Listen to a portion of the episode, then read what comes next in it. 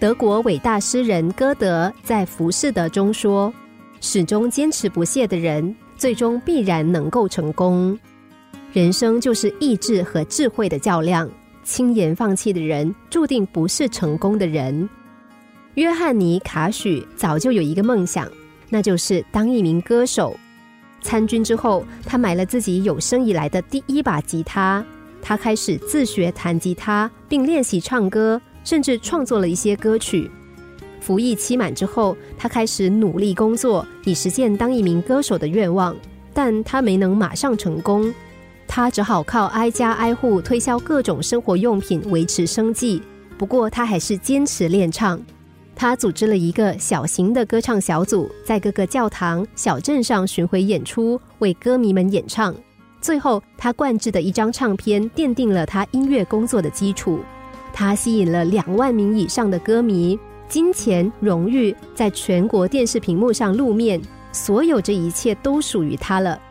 他对自己深信不疑，这使他获得了成功。接着，卡许经受了第二次考验。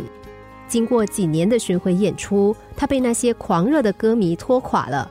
晚上需要服安眠药才能够入睡，而且还需要吃兴奋剂来维持第二天的精神状态。他沾染上了一些恶习，比如酗酒、服用催眠镇静剂和刺激兴奋性药物。他的恶习日渐严重，以至于对自己失去了控制能力。他不是出现在舞台上，而是更多的出现在监狱里。到了一九六七年，他每天都需要吃一百多片药。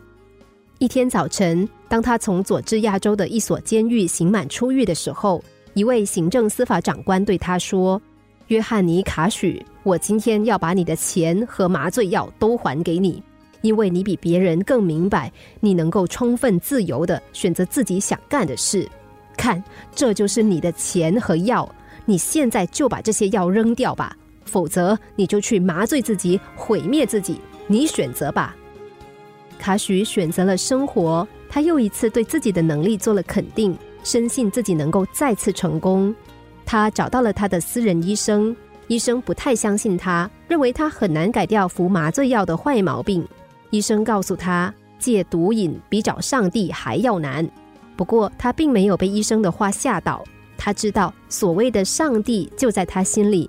他决心找到，他开始了他的第二次奋斗。他把自己锁在卧室，闭门不出，一心一意要根绝毒瘾。为此，他忍受了巨大的痛苦，经常做噩梦。后来，在回忆这段往事的时候，他说：“他总觉得昏昏沉沉，好像身体里有许多的玻璃球在膨胀。突然一声爆响，只觉得全身布满了玻璃碎片。当时摆在他面前的一边是麻醉药的引诱。”另一边是他奋斗目标的召唤，结果后者占了上风。九个星期以后，他恢复到原来的样子了，睡觉不再做噩梦。他努力实现自己的计划。几个月之后，他重返舞台，再次高歌。他不停息的奋斗，终于再一次成为超级歌星。卡许的成功来自于哪里？很简单，坚持。一个人身处困境之中，不自强，永远也不会有出头天。